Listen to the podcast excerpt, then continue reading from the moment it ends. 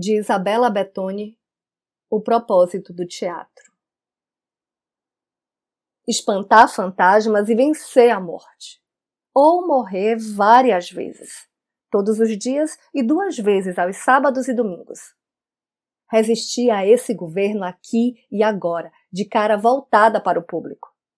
Transformar a poesia em voz e gestos e, com isso, colocar o corpo no centro, provocar fissuras com o conhecimento instalado no corpo, questionar a gravidade, as normas, os usos do espaço, tecer rupturas, afetos, prazeres, olhar nos olhos e desafiar o mundo a ser outro, correr em direção a, segurando algo nas mãos, talvez outras mãos reunir desconhecidos para prestar atenção na vida.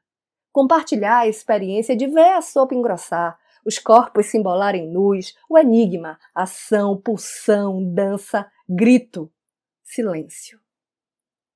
Não lembramos os rostos de quem senta ao lado, cara voltada para o palco.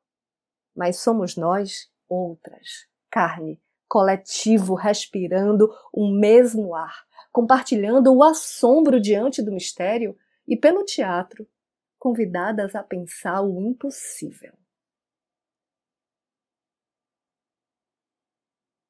Eu sou Renata Ettinger e esse é o trago número 283.